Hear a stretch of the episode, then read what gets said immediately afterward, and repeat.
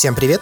Новый эпизод подкаста «Похожий фотограф». У нас сегодня потрясающий гость, фотожурналист Юрий Белят, с которым мы обсудим новостную фотографию. Поэтому, как всегда, для вас ведут подкаст три человека, и один гость теперь уже. Это Георгий Джиджея. Привет, привет.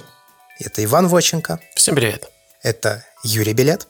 Привет, Юра. Всем привет. И я, Андрей Барышников. Юр, расскажи, пожалуйста, немножко о себе подробнее, сразу, чтобы люди поняли, кого слушают. Потому что фотожурналист, как мне кажется, это такое очень широкое понятие, да? Да, я сейчас работаю фотографом и фоторедактором в МБХ Медиа. Это онлайн-СМИ. И параллельно сотрудничаю с э, одним фотоагентством. Пока не хочу называть, что это. Ну, в общем, сотрудничаю с одним фотоагентством.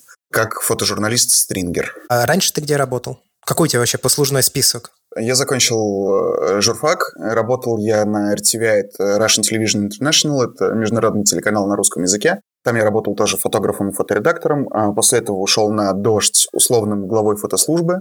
Условным, потому что в этой фотослужбе был только я, но, тем не менее, был ее главой, что неплохо, сам себе начальник. Посидел на «Дожде» полтора года и перешел в МБХ. И сейчас я здесь с августа. А сколько лет, получается, ты уже работаешь фотожурналистом? Ну, фотографом, фоторедактором, фотожурналистом 4 года. А, ну то есть пока еще, в принципе, не так долго. Да-да-да, я, в принципе, снимаю это не так долго. Я специально залез, посмотрел, когда я публиковал первую свою фотографию с камеры. Вообще, в принципе, это был март 2016 -го. Офигеть. Поэтому я такой еще не уставший от работы парень. То есть ты фактически начал снимать и сразу пошел работать фотожурналистом, так что ли? Фактически, да. Ну, то есть я подарил себе камеру на Новый год на третьем курсе в шестнадцатом году. У меня просто позже наступил момент мальчик с зеркалкой, да, обычно всех он проходит в одиннадцатом классе, там в десятом, и потом зеркалка долго пылится на полке. У меня он начался на третьем курсе, когда я уже понимал, что я точно буду журналистом, ну, то есть это э, было очевидно, и не было с этим никаких вопросов э, у меня, по крайней мере. У меня он пролежал на полке полгода, а потом я поехал в Израиль, где познакомился с очень хорошим э, фотографом и фотожурналистом, моим хорошим теперь другом Левой э, Арпишкиным, который по возвращении из Израиля начал таскать меня с собой на митинги. Я начал снимать митинги сначала просто для себя, и это, конечно, было очень так себе. У меня было Nikon D5200 и сначала китовый 1855, а потом я купил себе 35 1.8. У меня был старый компьютер, на котором невозможно было ничего обрабатывать, он не тянул Lightroom, я не знал, что в Photoshop есть камера RAW, и пытался какими-то другими инструментами Photoshop что-то делать с фотографиями, причем с JPEG изначально, потому что ничего не умел. Я поснимал где-то полгода или год э, митинги для себя, понял не как хорошо обрабатывать, а просто как обрабатывать хотя бы хоть как-то, а не в камере проявлять равки в JPEG. Все это время я писал новости в одном абсолютно мерзком издании и мечтал оттуда свалить. И тут мой знакомый, знакомый знакомого размещает вакансию, что типа на дождь нужен фоторедактор. Я иду собеседоваться на дождь, и Леша Абанин в тот момент, э, глава фотослужбы «Дождя», выбирал между мной и вторым парнем, который почти не снимал, но зато он рисовал инфографику очень круто. Он прям дизайнер, иллюстратор и вот это все. И он думал, что лучше для канала и для сайта. Выбрал в итоге иллюстратора, но он забрал этого иллюстратора, собственно, с RTVI и сказал мне, Юр, слушай, я тебя взять не могу, но на RTVI есть место. Я устроился на RTVI. Потом, уйдя на, э, с RTVI, я пришел на место, собственно, Леши Абанина, который меня сначала на этот RTVI отправил. Такая у нас была карусель. Рокировочка. Думал, да. я вас не переиграю, да? Думал, ты меня не взял на дождь и все? Нет, нет. Какие нет. впечатления вообще были у тебя, когда ты с митинги для себя начал снимать? Ты первый раз был на митинге? Нет, когда пошел вот снимать? Для меня вообще, в принципе, митинги начались с того, что я начал на них работать. Я никогда не ходил. Ну, то есть я был слишком молодой, когда была Болотная площадь. 15, по-моему, лет мне было. И Мама ходила, махала ленточками, а мне сказала, сиди дома, сосунок. а я сидел дома. Поэтому для меня митинги начались с работы на них. И для меня самое тяжелое в этом во всем было, я, ну, как и любой, мне кажется, человек, не очень люблю толпу. Да, это, ну, такое хождение со скованными, прижатыми к телу руками, э, хождение по ногам и попытки куда-то пробиться, это никому особо не нравится. И для меня это было таким прям стрессом, это было чем-то новым, я это очень не любил, я старался не ездить в метро, когда был час пик, поэтому я иногда не приходил на пары вовремя, потому что, типа, такой, ой, нет, я сейчас никуда не поеду. И, конечно, самое сложное для меня было даже не сам митинг, но потому что в шестнадцатом году они были все очень травоядные. Они были, во-первых, небольшие, а если были и большие, то были очень травоядные. Там не было никакой жести, никаких проблем, никаких задержаний, больших, массовых. ничего такого. Просто люди ходили, махали флажочками, кричали «позор, позор», а полиция на них смотрела и охраняла, в принципе. Поэтому для меня, да, самым сложным изначально была давка и толпа. А потом я столкнулся с следующей уже именно фотографической проблемой, я не понимал, что мне снимать. Я снимал какие-то характерные лица, да, там на всех митингах есть местные сумасшедшие, и на провластных, и на оппозиционных колоритные персонажи какие-то, и изначально я снимал просто тупо их лица, потому что, ну, я не понимал, что делать, что снимать. И я боялся подходить близко к людям э, и тыкать им в лицо фотоаппаратом, и вот это вот все. Ну, то есть обычные проблемы новичка, который сталкивается с этим, мне кажется, во всех жанрах, кроме постановки. Но просто у меня это еще помножалось на то, что это было в условной толпе давки и всем остальном. Потом в какой-то момент просто приятель Лева э, начал заставлять меня смотреть всякое хорошее, смотреть фотоагентство, смотреть, э, как фотографируют другие люди. И я потихоньку начал понимать, что вообще делать, как это делать. Ну, и смотрел Левины фотографии, потом у нас была традиция, мы после каждого митинга шли пить пиво куда-нибудь и разбирали наши картинки. Это был такой очень классная фоторедактура. И что делать на митингах? Как снимать? Слушай, на митингах э, надо, во-первых, до того, как ты туда пошел, четко понимать, что ты хочешь оттуда принести.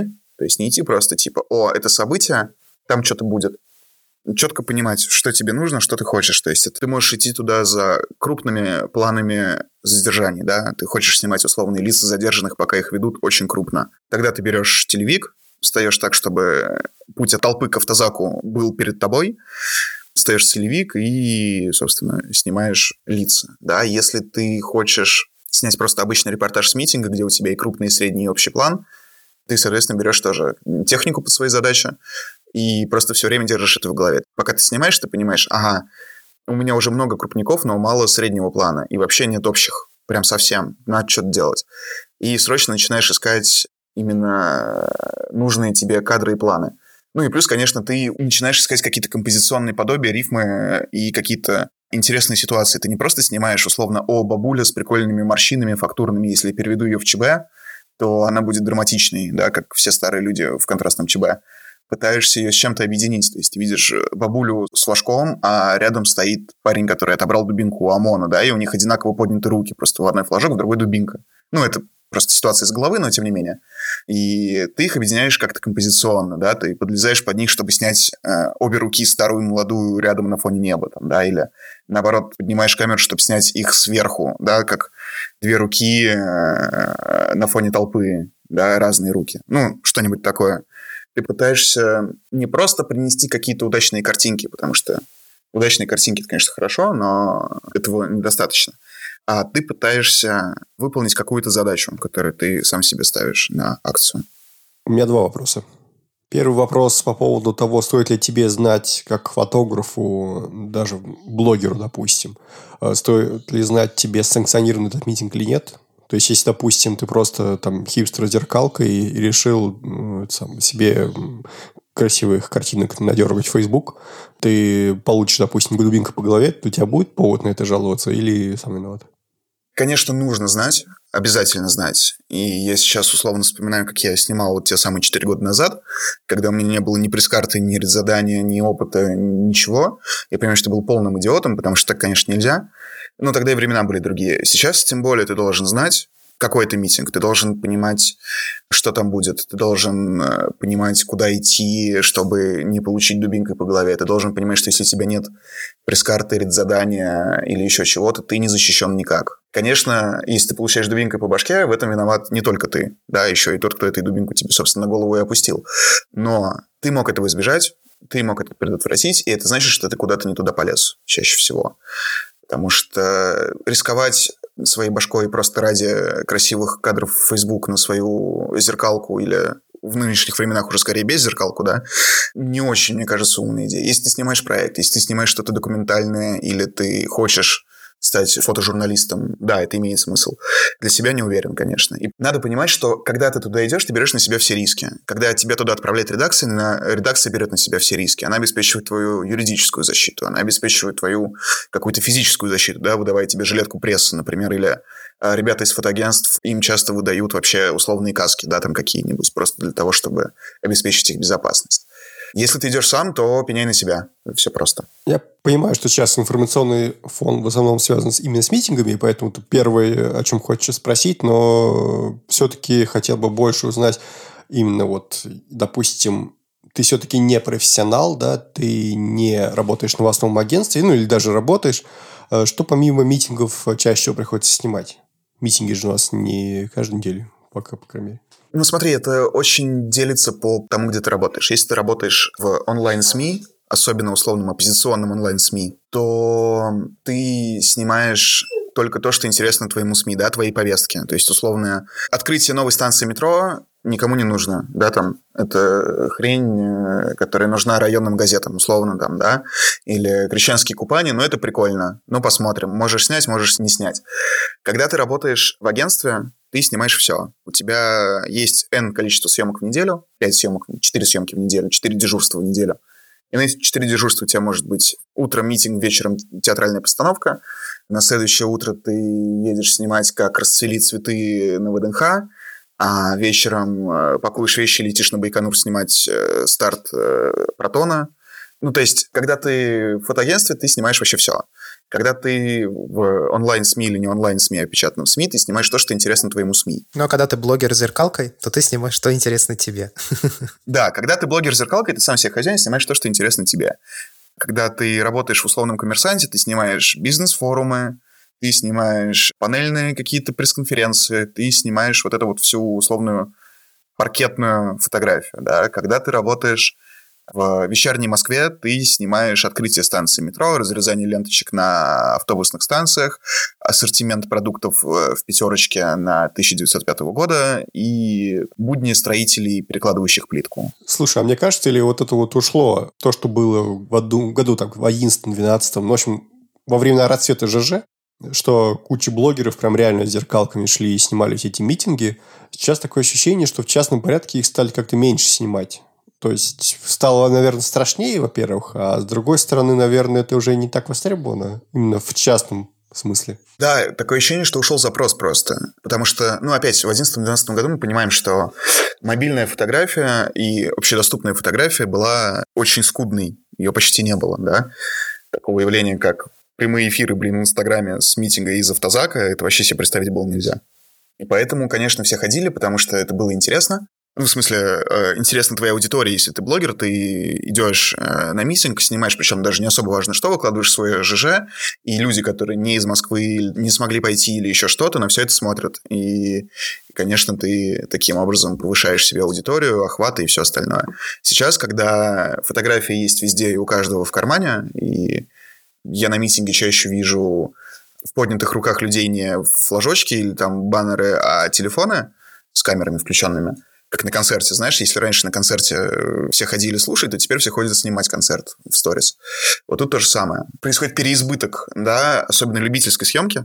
Ее слишком много, за нее не цепляется глаз, он замыливается, и у обычной аудитории, я думаю, тоже. Просто у меня немного профдеформация, конечно, в этом плане. Но мне кажется, у обычной аудитории тоже глаз на это замыливается, и просто все устают от такого количества абсолютно одинаковой визуальной информации еще и среднего качества, поэтому перестают это смотреть. Ты когда-нибудь огребал на митинге? Да, я получал один раз дубинкой по спине, по почкам. Несколько раз на меня сильно давило в давке, но в этом никто не виноват, кроме меня, потому что я туда сам полез, но мне нужно было там снять определенный кадр.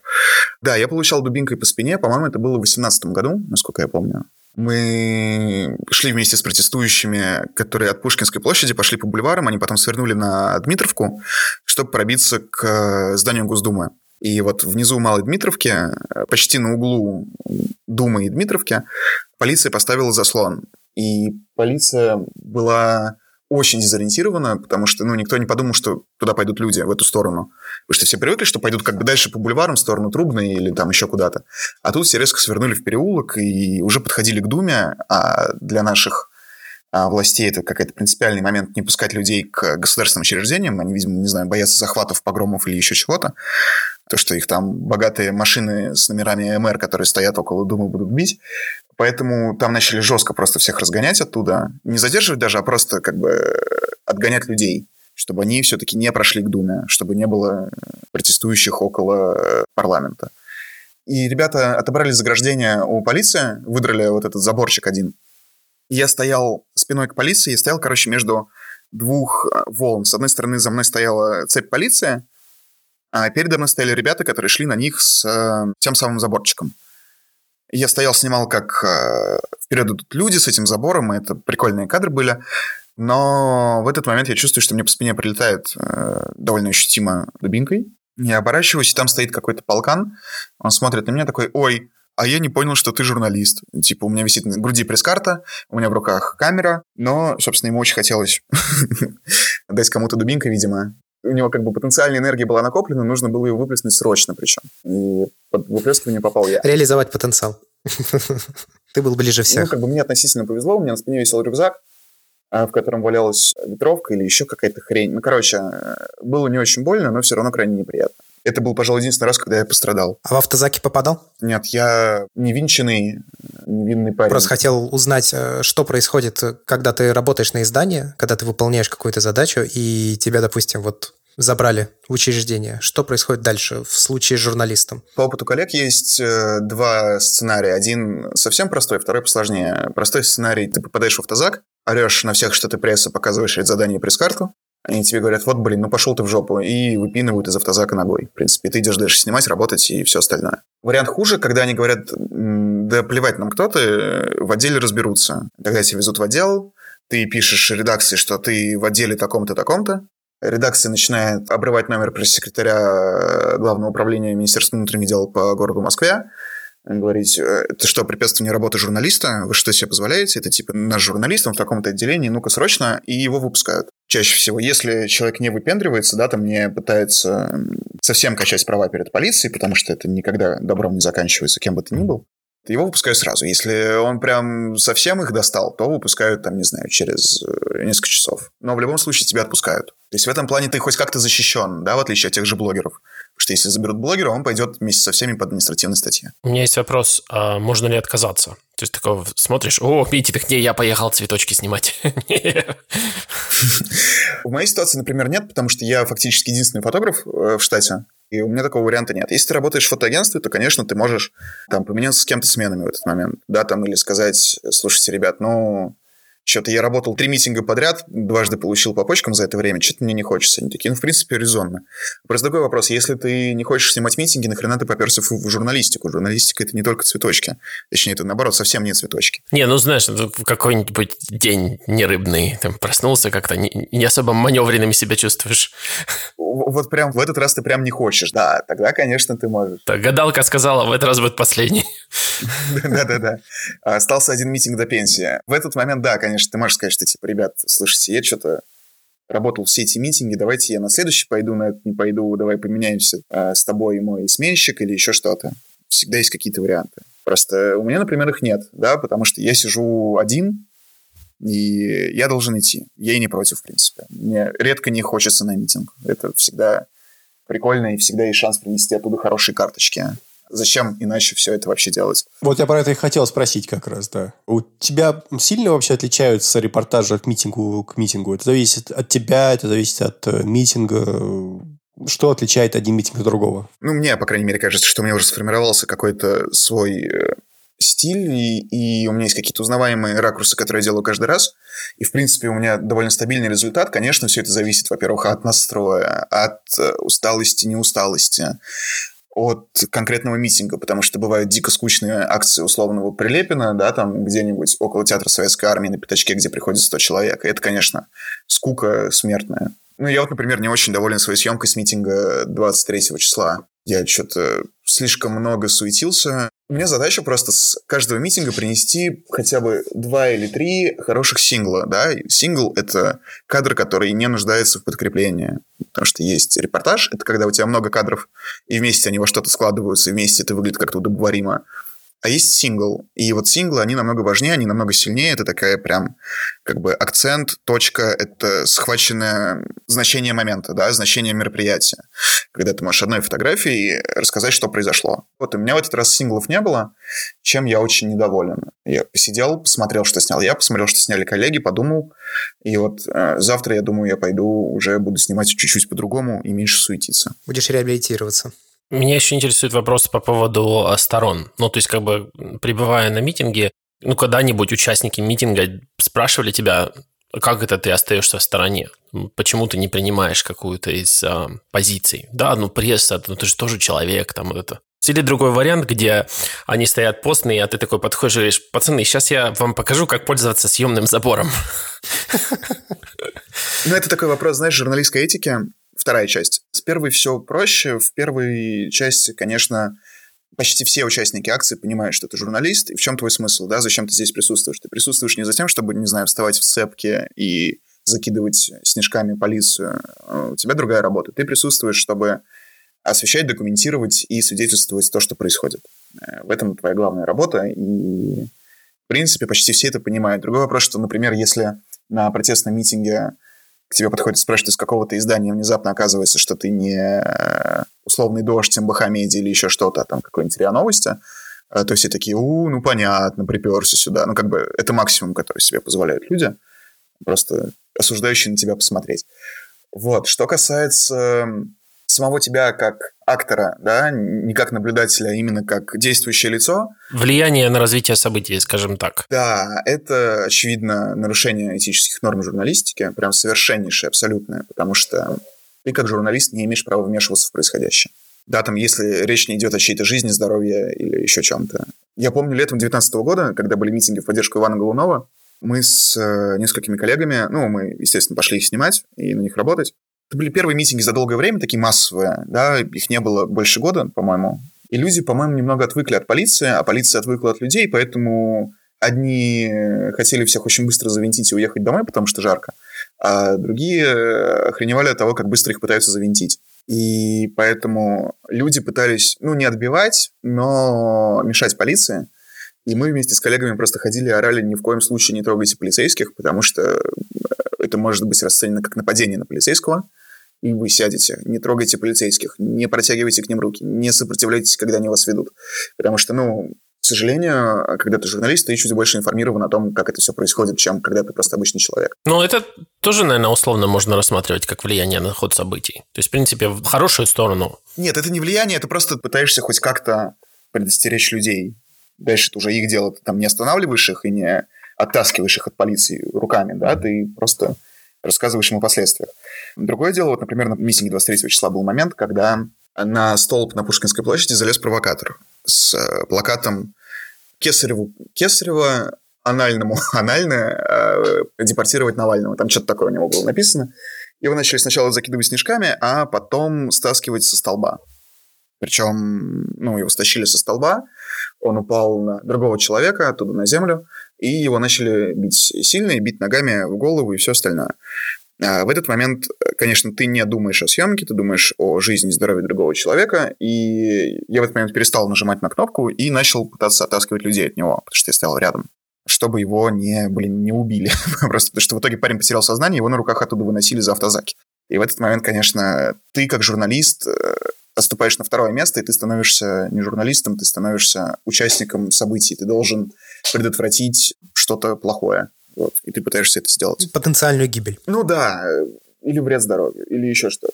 Во-первых, наверняка есть такое, что люди с оппозиционными взглядами идут все-таки в оппозиционные издания, а люди с провластными взглядами ну, либо остаются в изданиях провластных, либо идут в них целенаправленно. Это никак не сказывается в целом на объективности Конечно, сказывается, ты правильно заметил, да, есть такая тенденция, что условный сторонник Владимира Путина вряд ли пойдет в МБХ-медиа, ну, как бы, было бы странно. Чтобы подорвать изнутри. Ну да, да, да, только если для этого. Но вряд ли его туда возьмут, значит, это тоже такой момент. А условный, там, не знаю, навальнист э, вряд ли пойдет в Russia Today работать, да, ну, вряд ли. И, конечно, ты не робот и не камера видеофиксации. Конечно, ты не можешь целиком подавить там свою позицию, свои какие-то взгляды, и все равно, когда ты снимаешь, так или иначе это прорывается. Но если ты нормальный журналист, а не активист или пропагандист или еще кто-то, то твоя задача стараться давать объективную картинку, да, то есть снимать и как полиция бьет людей, и как люди бьют полицию, да, и в этом твоя работа. А ты в целом становишься более объективным со временем? Я стараюсь. Ну, то есть, э, когда я снимаю именно репортажные журналистские истории, новостные, да, новостная съемка, то, конечно, стараюсь быть объективным. Если снимаю что-то более документальное и более проектное и авторское, типа авторский проект или там еще что-то, то, конечно, я могу себе позволить быть пристрастным. Да, это мое произведение, и это не новость, оно может быть эмоционально окрашено. Есть такая тенденция, что в целом от фотокоров в Штатах отказываются. Это, во-первых, мое предположение или нет, это, может, я где-то неправильно что-то понял, или это действительно такая тенденция, что проще нанимать каких-то людей э, со стороны, условных стрингеров, э, брать, вот, покупать конкретные фотки, чем держать человека в штате, который, в принципе, имеет примерно тот же доступ к той же информации и примерно тот же уровень технический благодаря развитию технологий своих снимков, э, что и все остальные участники процесса. Знаешь, мне кажется, сейчас потихоньку начинает поворачивать обратно. Ты прав, такое действительно есть. И его довольно много. Когда внезапно появились онлайн-СМИ, и люди еще не очень понимали, что вообще такое авторские права и что с ними делать, многие начали задаваться вопросом, а нахрена нам вообще фотограф?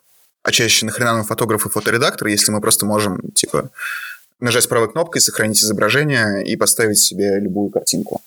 А потом э, люди начали, после исков люди начали понимать, что это вообще не так, и что так нельзя, и что это так не будет работать совершенно. И сначала вернулась профессия фоторедактора, а потом пришло осознание, что свои фотографии всегда лучше, потому что свои фотографии приносят цитируемость, если у тебя их кто-то берет, да, их подписывают, там, условно, Юрий Белят, Бахамедиа, да, и это приносит тебе цитируемость, это приносит узнаваемость твоему СМИ и все остальное. Плюс свои фотографии это чаще всего дешевле, чем агентство в любом случае, потому что подписка на агентство – это штука не дешевая. Подписка на агентство стоит э, условно за три фотоагентства, а меньше тебе не хватит ни количество фотографий, ни количество фотографов этих фотоагентствах, чтобы поставить картинки на все события, которые происходят. Ты платишь условные 100 тысяч, даже больше, там, типа 150-200 тысяч в месяц, да, за подписку. Свой фотограф стоит тебе около сотни, условно, там, например, да, в любом случае это дешевле, и, опять-таки, это уникальный контент, который ты потом можешь кому-то продать, с которым можешь что-то сделать, все остальное. Конечно, если речь идет об условных событиях, которые происходят в условной э, Америке, когда ты находишься в России, конечно, ну, как бы ты не будешь посылать туда фотографом или находить кого-то на месте, потому что платить в долларах людям это дорого. Особенно сейчас. Особенно сейчас, да. Поэтому, конечно, ты э, используешь фотоагентство. Но вообще, в принципе, своя фотография, она всегда лучше, и потихоньку до многих это начинает доходить. Что касается стрингеров, их много, ими пользуются, и причем ими пользуются не только СМИ, но и агентства сами по себе, потому что держать в каждом э, крупном городе штат из, там, не знаю, трех человек, да, там хотя бы, это фотограф, фоторедактор и э, начальник, который всем по башке дает, да, это дорого. Потому что им нужно снимать помещение, им нужна техника, им нужны гарантии, им нужна белая работа, да, там, вот эти все вещи. Это дорого и нерентабельно. И поэтому, конечно, во всех городах нанимают стрингеров. Еще сейчас у агентства вообще большие проблемы, потому что агентства не работают почти все на Запад, очевидно, потому что почти вся аудитория англоязычная, почти вся аудитория на Западе. А Россия, благодаря своим э, перформансам на международной арене, становится все меньше и меньше интересна Западу. Если до 2014 года в Штатах в представительствах иностранных фотоагентств России было около 10 человек, то сейчас там 3, 2, 4, что-то такое. Просто потому что все меньше и меньше интереса к нашей стране, и поэтому это не так всем нужно, не так востребовано. Юр, скажи, а вот э, такой вопрос – вот ты, допустим, ходишь там снимать митинги, да, или какие-то другие мероприятия. Бывает ли такое, что ты думаешь, М, я сегодня камеру в руки не возьму, а пойду туда как гражданин? Знаешь, нет, это настолько рефлекс. Ну, то есть здесь не возникает никакого противоречия внутри тебя, когда ты думаешь о том, что ты вклиниваешься в процесс или не вклиниваешься? Нет, знаешь, у меня все очень просто. Ну, то есть я уверен, что я иду с камерой в любом случае, я иду работать туда в любом случае. Да, я разделяю многие взгляды людей, которые протестуют, но я работаю. И моя работа в том числе помогает тому, чтобы все было хорошо, да, потому что фиксация нарушений, да, фиксация произвола, фиксация каких-то дикостей, которые происходят, это большой вклад в то, чтобы этих дикостей стало меньше.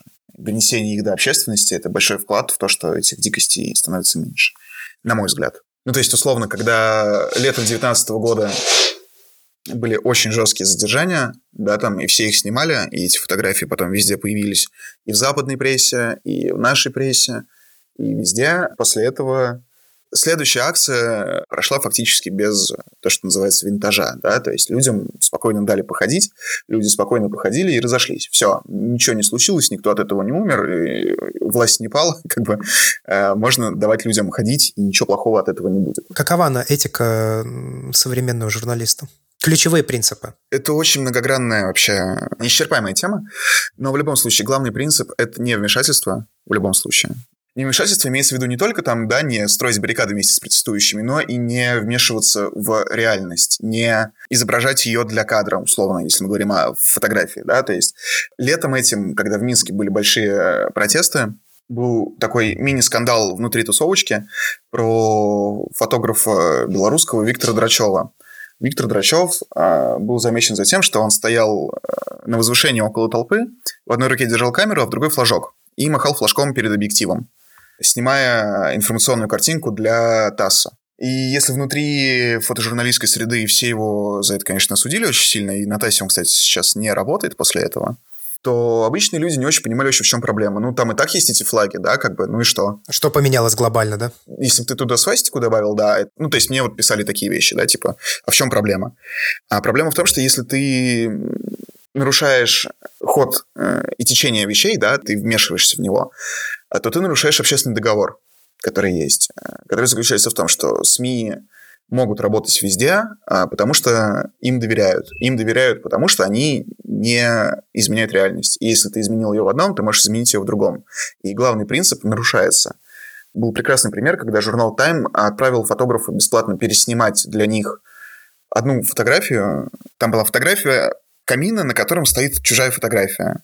И он взял и убрал э, цветок, который стоял рядом с фотографией, потому что она мешает по композиции, там плохо вставал, да.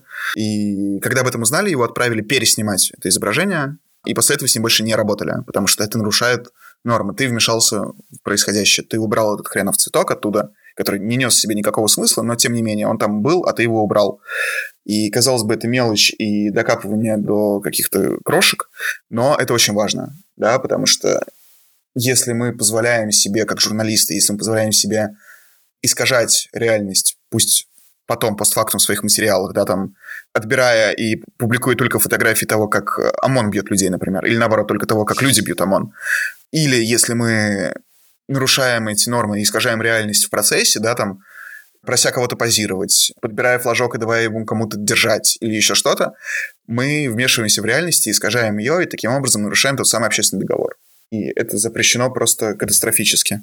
Смотри, у меня есть такой к тебе, наверное, фундаментальный в таком случае вопрос, Юр, по этой теме невмешательства. Чуть меньше двух лет назад я был на мастер-классе Максимишина, где он э, приводил как раз э, в пример э, ситуацию, я так понял, это была ситуация с войны, где само появление фотографа уже было своего рода вмешательством, и те кадры, которые он сделал, появились, ну, как говорил Максимишин, это обсуждалось в тусовке, не называл имен, я не знаю, кто конкретно из фотографов это был, но, в общем, людей убили только из-за того, что рядом был э, фоторепортер, чтобы он это заснял. Вот э, вопрос. Само появление рядом, собственно, журналиста – это не вмешательство в реальность? Слушай, к сожалению, да, но это то вмешательство, без которого не обойтись. Ты никак его не уберешь. Ты ни, ничего не можешь с ним сделать, к сожалению. Если бы можно было, не знаю, носить мантию-невидимку, да, там, и э, снимать из-под нее, чтобы тебя никто не видел. На платформе 9 и 3 четверти. Да, то, конечно, наверное, я бы так делал, потому что, конечно, когда условно разгоряченная толпа видит перед собой камеру, они начинают себя по-другому вести. Когда полиция видит камеру, она начинает себя по-другому вести. Это все равно вмешательство, но оно минимально, и оно работает первые, условно, полчаса. Потом всем вообще не до тебя, все на тебя забивают, все к тебе привыкают и не обращают на тебя внимания. Что касается примера Сергея Максимишина, я, по-моему, помню эту историю, он мне ее тоже рассказывал на каком-то из мастер-классов. Тут вопрос просто твоей нравственности и порядочности не как журналиста, а как человека. Если ты понимаешь, что твое появление на поле событий может привести к таким серьезным последствиям, как чья-то смерть, чьи-то увечья, там, ковровая бомбардировка, пытки людей, которые потом должны будут сдать, что они тебе рассказали и куда ты поехал. Вот, вот эти все вещи. Ты не должен туда идти. Что бы ты там не мог бы снять, какой бы гениальный кадр бы ты там не снял, какую бы премию за него не получил, ты не должен туда идти. И это не профессиональные нормы, это общечеловеческая история. Если ты понимаешь, что твое появление вызовет такую реакцию и такие последствия, ты не должен там быть. Все. Это не поддается обсуждению. Да, это очень э, простая история, само собой разумеющаяся, да, то есть если ты видишь, что кого-то убивают, ты пытаешься ему помочь. Если ты видишь раненого человека, и ты понимаешь, что ему никто, кроме тебя, не поможет, ты пытаешься ему помочь. Хрестоматийный пример. Если ты видишь грифа за голодающей девочкой в Южном Судане, ты делаешь фотографию грифа и девочки, а потом отгоняешь грифа, берешь девочку и на руках относишь ее в лагерь, а не оставляешь ее там. Просто небольшой экскурс в историю. Э, я сейчас говорил про э, знаменитую фотографию Кевина Картера «Голод в Южном Судане», за которую он получил Пулицера. Собственно, известнейшая фотография. На переднем плане девочка – а, африканская с раздутым от голода животом в позе эмбриона, потому что она уже совсем ослабла, а на заднем плане сидит гриф и ждет, пока она, собственно, умрет, чтобы ее съесть, потому что они падальщики, они едят э, мертвечину. А, Кевин Картер снял этот кадр, привлек огромное внимание к проблеме в Южном Судане, но до сих пор неизвестно толком, что в итоге было. Он потом спас девочку, отогнал грифа, отнес ее или не отнес. Из-за этого с ним перестали сотрудничать почти все издания, в принципе. У него началась массированная кампания против него в СМИ, потому что вот он это такой был образ белого человека-эксплуататора, да, который пришел, снял чужую трагедию, получил почет и внимание и ушел. И в итоге Кевин Картер покончил с собой, э, потому что у него не было денег, э, не было работы, потому что с ним отказывались работать. Это хрестоматийный пример, который говорит о том, что в любом случае ты в первую очередь человек, а во второй журналист. Об этом нельзя забывать просто. И никак иначе. Ну вот есть в этом, по-моему, некое противоречие. Я вот слышу про тебя эту историю о том, что не там поставили цветок. Мне это кажется какой-то очень, знаешь, красивой такой историей. Вот настолько мы объективны, настолько мы беспристрастны, настолько все показываем, как оно есть. С одной стороны, мы имеем такое внимание к таким деталям, которые не имеют никакого значения, но объективно. В то же время мы слышим эту историю, допустим, ну, опять же, от тебя, да, как ты спас человеку жизнь, но ты же журналист, с другой стороны, и угроза его жизни, как бы сейчас это цинично не звучало, это реальность, и, возможно, мы бы воспринимали сейчас этот митинг иначе, если бы на нем бы умер человек. Если бы там не оказалось журналиста, который его там спас. Тут у меня есть некий диссонанс, я не до конца понимаю, где проходит эта грань между общечеловеческой моралью и журналистскими принципами невмешательства. Вот где она проходит? Вопрос только в угрозе жизни? Или в увечьях? Или на каком этапе мы перестаем быть журналистом и становимся человеком? Знаешь, на мой взгляд, ну, то есть это очень сложная тема, да, и это не просто. А, я думаю, что в конце концов, это какая-то очень индивидуальная история, и все на нее отвечают сами себе лично. Но для меня эта грань проходит очень просто. Грань проходит в тот момент, когда я понимаю, что кому-то грозит какая-то реальная опасность. Если я вижу, как э, кого-то сильно бьют, да, я вмешиваюсь, потому что это ну, так нельзя. Да, если я вижу, что не знаю, условно какая-нибудь э, маленькая девочка зачем-то пытается пробежать прямо перед тем, как э, полиция, вот, вот прямо сейчас вот она побежит, и девочка зачем-то пытается перед ними проскочить. Я хватаю ее за капюшон и говорю, стой, подожди, пока не пробегут, да, там, или еще что-то. Просто потому что я все-таки человек, и общечеловеческая мораль, и общечеловеческая э, этика, она во многом э, главенствует, особенно когда речь касается физических или там, моральных увечий, жизни, смерти и всех вот этих вот сложных и тяжелых вещей. Конечно, ты меня очень льстишь, но я, конечно, никого там не спасал. Я был один из тех, кто просто не дал э, людям его убить. Ну, не убить, избить. Это все очень громкие слова. Не очень хочется на тебя какие-то штампы. Ну, короче, я просто помог человеку. Все. И я был не единственный, кто это делал. Это не было каким-то спасением, мне кажется. Я надеюсь, по крайней мере что все было не так страшно, чтобы нужно было прям спасать кого-то. Но если бы ты был один, ты бы все равно его спас. Я бы попытался, да. Есть прекрасный, тоже хрестоматийный пример. Есть культовый абсолютно фотожурналист Джеймс Нахтвей. Это человек, который снимал все военные конфликты за последние, не знаю, 40 лет который был везде, видел все, начиная от Индокитая и заканчивая э, Афганистаном, Ираком, э, Сербией, просто вот всем, чем только можно. И он снимал резню в Руанде, по-моему, насколько я помню, или в Йемене какой-то конфликт, столкновения. И он снимал, как толпа гналась за одним человеком, догнала его и начала не избивать, да, а прям убивать. То есть там люди были с э, мачете, с, со всем остальным, и он несколько раз а, закрывал его собой, падал просто на, на этого лежащего человека и просил всех остановиться. Каждый раз его поднимали и отталкивали, и только когда он понял, что если он упадет еще раз на этого человека, то там уже никто не будет его поднимать, а просто будут бить и его тоже. Только в этот момент он перестал пытаться его спасти, достал камеру и начал снимать, потому что мы все люди, и вся вот эта вот хреновая журналистика, она нужна для того, чтобы были люди, для того, чтобы им лучше жилось, и для того, чтобы им вообще жилось. И абсурдно приносить в жертву а, человека, да, там, в себе в том числе, ради профессии, которая, в принципе, гуманистическая по своей природе, которая нужна для того, чтобы все было лучше, да, для людей. Поэтому ты как журналист, журналист только до того момента, когда кому-то не начинает грозить опасность. В этот момент ты становишься обычным человеком.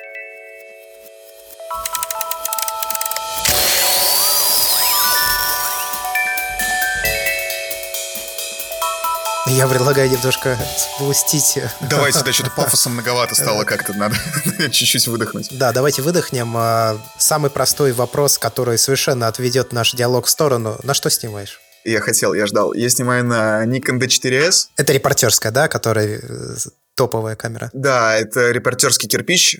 Ну, к сожалению, она уже старенькая, она уже не топовая, но это репортерский кирпич. И э, два зума основных, да, это 70-200 и 16-35. Оба с диафрагмой 2.8 фиксированный. Плюс у меня есть э, фикс 51.4, и фикс 35.1.8. Они мне нужны на всякий случай с собой в рюкзаке, потому что ничего не весят, место не занимают, но когда внезапно становится очень темно, они могут помочь. Но в большинстве случаев это зум, да? Да, у меня основная связка это 70-200 и 16-35. Обычно на камере всегда 16-35, а 70-200 я использую под конкретные какие-то задачи, если мне нужно. Он всегда болтается на поясе, да, но используется сильно реже. А часто у тебя бьется техника? Вообще нет. У меня почти не страдает техника. У меня был единственный раз, и то не на митинге. Я только купил себе 1635. И я снимал, как люди с инвалидностью на колясках купаются в проруби на крещение. Ну, и одна коляска завязла в снегу, и я закинул камеру на плечо и начал эту коляску, собственно, из снега выталкивать вместе с человеком на ней, потому что, ну, как бы он не мог сам выехать. И камера с плеча соскользнула и долбанула блендой по металлической коляске. И я потерял бленду таким образом от объектива. Собственно, это самая последняя моя травма техники. А до этого я снимал э, задержание людей на бульварах. И я бегу с камерой на перевес, я не успеваю ее повесить на шею даже или там закрепить кистевой ремень. И меня хватает ОМОНовец, резко выросший из-за дерева и прям сильно меня останавливающий. Камера э, летит 2 метра по воздуху, приземляется на чудесную собянинскую плитку. А, на ней в этот момент был объектив 24 фикс, у которого заклинило после этого диафрагмой автофокус, но слава богу, что заклинило на гиперфокале фактически. Я мог еще на него снимать после этого. А вот, и на камере появилась одна небольшая трещинка, и, собственно, все, что случилось. Но ну, это предыдущая камера была. И я продолжил снимать уже вот на то, что было. Потом фикс починили, камеру я продал, все в порядке, все нормально. Ты собираешься менять свою технику? Переходить на беззеркалки те же самые, там еще что-то? Или вам это не подходит по роду деятельности? Он у меня Nikon в 90 купил, у него есть пленка. Да, у меня есть пленка. Ну вот, я немного ведущийся на новинки человек. Мне хочется, чтобы у меня было что-то новое, и чтобы оно было новое, потому что это как бы ты типа обновляешься, и тебе проще работать, и это такой, знаешь, моральный стимул небольшой э, такая приятная конфетка собственному мозгу. И поэтому, да, конечно, мне хочется обновиться. Я пока не хочу себе беззеркалку по многим причинам. Да, это надежность, это аккумуляторы, это много причин. Конечно, в идеале мне хочется там себе D5 или D6, но стоят они слишком пока для меня много, чтобы я сам их себе покупал, поэтому надо просто устроиться в фотоагентство, чтобы мне их выдали. Это будет идеальный вариант. Только агентство выдают? Да, фотоагентство выдают э, тебе казенную технику. Фотоагентство договор либо с Canon, либо с Nikon в основном и у них просто э, есть огромная комната, в которой очень много техники, да, и, и они тебе ее выдают. И тут ты заходишь как в гробницу-усыпальницу фараона, да, там объективы слева, камера справа. На самом деле тебе при устройстве выдают базовый комплект. Базовый комплект — это две тушки, да, там последних, либо Canon, либо Nikon профессиональных вот этих кирпича. А почему две? Потому что тебе дают кучу стекол, и тебе намного оперативнее не переодевать стекла с одного на второе, да, а что у тебя было две тушки, на одной телевик, на другой ширик, условно. И тебе выдают базовый набор там, да, это 2470, 1635 и 7200. И пару фиксов. А если тебе нужно что-то еще дополнительное, типа вспышка, фишай или там, не знаю, 600 миллиметров, да, какой-нибудь, э, то ты просто приезжаешь в редакцию, говоришь, мне нужно вот это вот на эту съемку, и тебе это выдают. Да, это, конечно, прекрасно. Мечта. А почему в твоем издании тебе не выдают технику? Потому что это нерентабельно, слушай, ну, это очень дорого. Ну, то есть, э, Nikon D4S на старте продаж стоил 300 тысяч. Сейчас он стоит, ну, типа 90. 70-200 стоит 130. Это не то же самое, что водителю прийти работать скорой помощи со своей машиной. Не то же самое.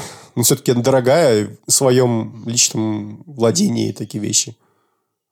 Ну, это все-таки не скорая помощь. И плюс, в любом случае, если что-то разбиваю такие, да, то мне оплачивают ремонт этого такие. Ну, то есть, просто редакция не будет мне покупать технику такого же уровня, что, во-первых, они не поймут, нахрена она мне такого уровня нужна, а во-вторых, это реально просто очень дорого. И сразу возникнет вопрос, а нахрена ты нам такой дорогой нужен? Поэтому я снимаю на свое, потому что не на свое снимать проще. И э, на свое я точно знаю, какой результат я получу. Я не должен каждый раз объяснять, зачем мне нужен э, объектив за 130 и камера за там 200 тысяч, потому что, ну, человеку, который не знает и не погружен в фотографию, эти цифры кажутся какими-то заоблачными. Типа, я на эти деньги могу себе какую-то бушную машину купить. Нахрена мне покупать тебе на эти деньги объектив или еще что-то? Просто даже в пресс-службе МГУ, когда я работал, в сытые годы, да и, в общем, личный фотограф ректора, они свою технику, может быть, и имели, но снимали преимущественно редакционную, и им выдавали. У меня своя была плохая, поэтому я снимал своей. А личный корректор всегда снимал топовыми. То есть, это, я так понимаю, от издания к изданию меняется от его финансовых возможностей, а не какой-то общий принцип для всех. Конечно, зависит от издания, но больше всего и чаще всего это, конечно, происходит, что ты фотограф со своей техникой. Везде, где я работал, я был фотографом со своей техникой. Единственное, что, конечно, редакция тебе берет в аренду, если тебе что-то нужно. Да, я вот, например, когда катался снимать «Возвращение Навального», у меня был гениальный план. Я нашел точку с видом на взлетную полосу, и взял в аренду 200-400 F4 и трансфокатор, э, да, телеконвертер на 2. Итого у меня было 800 миллиметров на длинном конце, и я хотел на эти 800 миллиметров, собственно, снимать, как его прям со взлетного поля забирают. И вот как раз в этот момент я задумался о том, что пора менять камеру, потому что D4S классный, но если ISO выше 25 тысяч, 25 600, э, да, то уже становится грустно, становится тяжеловато и вообще не очень. А так, да, как бы мне взяли это все в аренду не за мой счет. Ну, правда, я вот точно так же это было плохо на условном, например, митинге 23 числа, потому что я решил, что я пойду за 24,70. Мне редакция взяла в аренду 24,70. И я что-то расслабился и не поехал сам его принимать, да, забирать. Попросил забрать э, другого человека. И другой человек его не проверил, и в итоге объектив просто отказывался фокусироваться адекватно.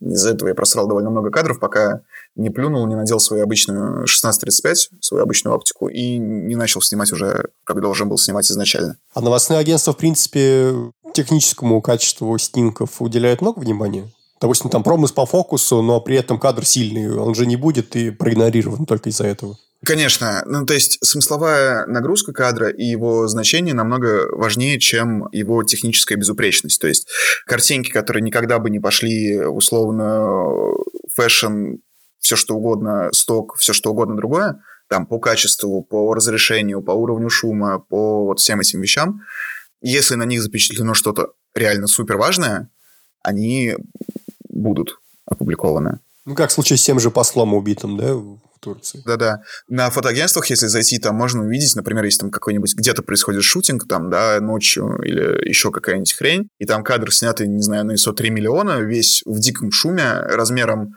тысяча по длинной, весь в зерне, в пикселях и вот в этом вот во всем, но все равно он стоит в агентской ленте, потому что это эксклюзив и потому что это важное событие. А ты вот упомянул сейчас, что ты нашел точку съемки э, во время прилета Навального.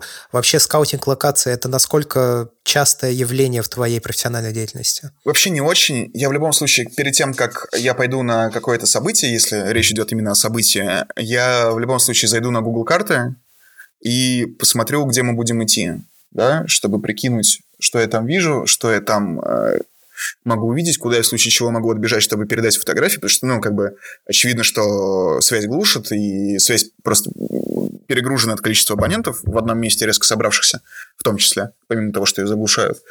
И на месте передаваться не получается никогда, поэтому приходится куда-то отбегать, и вот ты пытаешься понять, куда ты можешь отбегать, где на твоем пути будут условные работающие кафе, куда ты можешь зайти, чтобы передаться, погреться, сходить в туалет, выпить воды, и вот это все. Плюс я обязательно пытаюсь хотя бы отследить маршрут именно по Google панорамам, да, чтобы понять, а вот тут прикольный баннер, например, да, там, или вот тут верхняя точка, если я тут стою, я отсюда смогу снять всю толпу, как она идет. Вот. Но это такое факультативная очень история, потому что ты очень мало влияния можешь оказать на то, что случается. Ну, потому что все может пойти не так, как ты планируешь. Да, и ты абсолютно не можешь предсказать. Даже самолет не приземлился на нужную взлетную полосу, да, то есть даже вот в таких вещах не можешь быть уверен, когда ты снимаешь новости, потому что, ну, как бы такое происходит. И у тебя очень мало контроля именно за внешней ситуацией, поэтому единственное, что ты можешь сделать, это просто, типа, держать руку на пульсе и быть готовым к тому, что сейчас внезапно все будет не на бульварах, а на Пушкинской площади. Или в Сокольниках или на Сахарова. Внезапно все перенесется. Все пойдут не в ту сторону, куда должны были идти. А, как вот, собственно, 23 января было, да, все должны были изначально идти от Пушкинской до Манежной, и в итоге все пошли по бульварам на Трубную.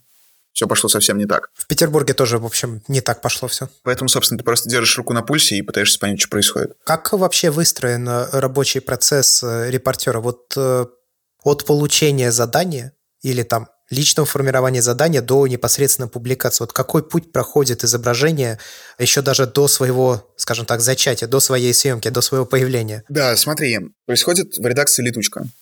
На летучке обсуждается, ребята, у нас на выходных будет митинг. Ну, я просто пример с митингом, потому что самый показательный, самый быстрый и самый адекватный. И целый выпуск мы их обсуждаем, чего вы не продолжите. Я вообще согласен.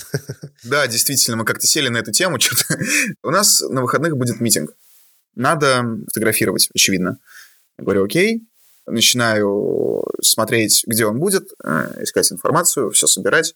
Параллельно я прошу сделать мне ряд задания, обеспечить меня нужными документами, понимаю, нужно ли мне будет взять в аренду какое-нибудь стекло там, да, или еще что-то.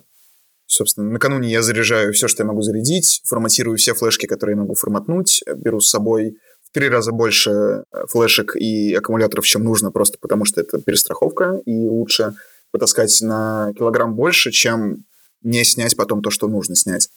И потом я где-то за два часа до начала или за полтора часа до начала должен быть уже на месте акции, чтобы точно, а, не опоздать, б, иметь возможность успеть подъехать в какое-то другое место, если внезапно все перенесется, с, сразу уже быть готовым давать картинки первых задержаний, потому что одна из новостей именно первое задержание, потому что потом их будет много, но то, что вот новость, то, что типа на митинге начали задерживать людей, она важна. Ее надо дать, дать первой, и желательно дать с картинкой, потому что тогда ее будут э, тестировать, репостить и все остальное. Вот, это что касается митингов. Потом, соответственно, я работаю на митинге, я каждые, условно, 40 минут, или когда понимаю, что меня накопилось N количество хороших кадров каких-то, которые я помещаю в камере, я отбегаю в какой-нибудь переулок, где ловит связь, и пытаюсь их передать с диким матом и фрустрацией, потому что, конечно, связь не работает, ничего не передается, и я бегу дальше. Ты передаешь через телефон, да? Или через FTP? Через FTP раздаю Wi-Fi э, на передатчик с телефона, передатчик, который подсоединяется к камере, и все фотографии летают на фотопешник, да, и оттуда уже их забирают. То есть здесь уже, получается, ты в этот момент теряешь контроль над своими изображениями. Что с ними происходит после? Ну, в любом случае, я не теряю над ними контроль 100%, потому что я посылаю именно то, что я хочу послать, да, то есть я точно знаю, что... Я отправляю условно 10 фотографий, фоторедакторов у нас несколько, а фотограф я один. Вот, фоторедактор после этого их получает, смотрит, что там, какую-то часть отдает в SMM, быстро, чтобы люди поставили это во все соцсети, да, там типа жесткие задержания на Трубной площади, а протестующие зажгли фаер, да, там еще что-то. Часть из них будет использована для того, чтобы окартинивать новости на сайте. Да, на сайте выходит новость про то, что на митинге собралось 5000 человек, да, и нужна фотография под это дело. А часть из них потом просто складывается в, в ящик, и после того, как митинг закончится, из этого ящика достается все, что там лежит, и используется как фотогалерея, да, собирается фотогалерея, листалка на сайт, в социальные сети, куда угодно. А какая-то обработка изображений, э, редактор, э, выпускающий или кто, ну, то есть вообще что-то в этом плане есть или ничего не трогается, ты отдаешь сразу JPEG, как снято, так снято, или кроп допускается? Я отдаю JPEG в любом случае, потому что скорость очень важна. Допускается э, небольшая экспокоррекция, да, там типа поднять э, свет, э, убрать э, слишком сильные тени или еще что-то. Баланс белого и кроп. Это вещи, которые допускаются, которые можно делать, и которые не противоречат никакой, собственно... А кто это делает? Это делает фоторедактор, который сидит и принимает мои фотографии. На этой почве бывают конфликты? А они бывают обычно в начале, когда вы друг к другу притираетесь. А если вы долго друг с другом работаете, он понимает, что я хочу, а я понимаю, как он может это сделать, и в случае чего я просто... А, в камере же есть, да, возможность записать голосовой файл к фотографии. Я голосом наговариваю, типа, эту нужно обрезать вертикально так, чтобы осталась рука, например, да, там, или я говорю, что тут темно, но в этой темноте там очень крутой момент, типа, высветли чуть-чуть, будет хорошо, можешь чуть-чуть кропнуть, увеличить изображение. И посылаю вместе с голосовой заметкой, на которой уже опирается фоторедактор и с ней, собственно, работает дальше. Ну, то есть технически это прямо реально команда-команда, где каждое звено очень важно, и если вы друг другу притерлись, вы понимаете, как вы крутитесь и работаете, то результат, наверное, будет лучше, чем если бы ты это делал один, ну, не говоря о скорости. Конечно. Я какое-то время пробовал работать без принимающего фоторедактора, да, а напрямую дать доступ к ФТП новостникам и СММу, чтобы те сами забирали оттуда фотографии и распределяли что куда. И это, конечно, сильно хуже, потому что я же в запаре, я бегаю, и мне не до пристального отбора и выбора фотографии каждой. Я понимаю, что вот я снял серию из 10 кадров за 2 секунды. Я понимаю, что вот в этой серии есть три хороших фазы. Я вроде три хороших фазы выбрал. В принципе, это одна и та же фотография, просто разные фазы движения. И какая-то из них наиболее удачная. Вот, я отправляю все три максимально удачных, чтобы уже потом человек на большом экране на компьютере смог смотреть, если что, вытянуть тени чуть-чуть и вот это вот все сделать. Фоторедактор понимает, что я хочу. Это человек, который работает с фотографией, знает, что э, это три одинаковых фотографии, и не нужно их все три одинаковых ставить вместе там, да, на ленту куда-то. Потому что, ну, это бред, это бессмысленно, это вредно и тупо. И он понимает, что это значит, что нужно выбрать одну из трех. И он знает, какую выбрать, потому что у него есть насмотренность, он разбирается в фотографии и все остальное. Новостники и SMM не обязаны это знать. Вообще, в принципе, это не их работа. И поэтому, если это делают они сами, то бывает такое, что они берут что-то вообще странное, что там послалось случайно или что еще что-то. И вот эти вот все вещи сильно портят впечатление от работы, потому что, ну, в смысле, для внешнего зрителя, потому что потом ты приходишь э, сам в редакцию. Я обычно просто сам собираю фотогалерею после конца э, мероприятия, потому что, ну, я на нем был, мне намного проще понять, что туда нужно, что не нужно. Я лучше знаю свои кадры и вообще в принципе. И мне иногда пишут после этого, что типа, чего вот этого кадра не было на ленте в момент события, да, почему он только в галерее. Ну вот, потому что, к сожалению, так произошло. Ну, то есть, э, получается, глобальные никакие коррекции ты проводить не можешь. Я просто пытаюсь суммировать. Допускается экспокоррекция, допускается кроп, высветлить что-то, где-то что-то затемнить. А основной отбор проводит э, фотограф, Вторичный уже получается отбор, но при этом гораздо более важный, проводит э, фоторедактор. Я так понимаю, что через фоторедактора проходят какие-то миллионы просто изображений за время его работы? Ну, особенно, когда ты работаешь в агентстве, там вообще, да, то есть, если глобальные мероприятия, да, там глобальный митинг большой, крупный, на него отправляют несколько фотографов, и они все тебе посылают, просто заваливают тебя э, каким-то невероятным количеством изображений, и твоя задача, если ты хороший фоторедактор, ты можешь быстро и качественно эти изображения отобрать, быстро их обработать, быстро понять, что нужно убрать, что нужно оставить, в смысле, какую фотографию, и быстро поставить все это на ленту. В этом твой навык фоторедактора в том числе заключается. Что касается обработки, хотел чуть-чуть добавить. Допустимо все, что можно делать в пленке, да? Это обрезка, это кроп, это экспокоррекция, это точечная коррекция, в смысле затемнить, высветлить какой-то конкретный участок, это баланс белого, это контрастность и это резкость. Можно ее чуть-чуть поднять. Интересно, что, получается, принципы были заложены, ну, типа, много-много лет назад. Еще тогда. И в твоем случае ты складываешь финальный отбор снимков в ленту. Ты его делаешь из тех, что отправил на FTP, или ты еще раз просматриваешь всю свою съемку, уже потом придя домой в спокойной обстановке и так далее? Я открываю ноут, включаю бридж, просматриваю все, что я снял. Это делается за 15 минут потому что я не открываю каждую фотографию, не рассматриваю ее конкретно.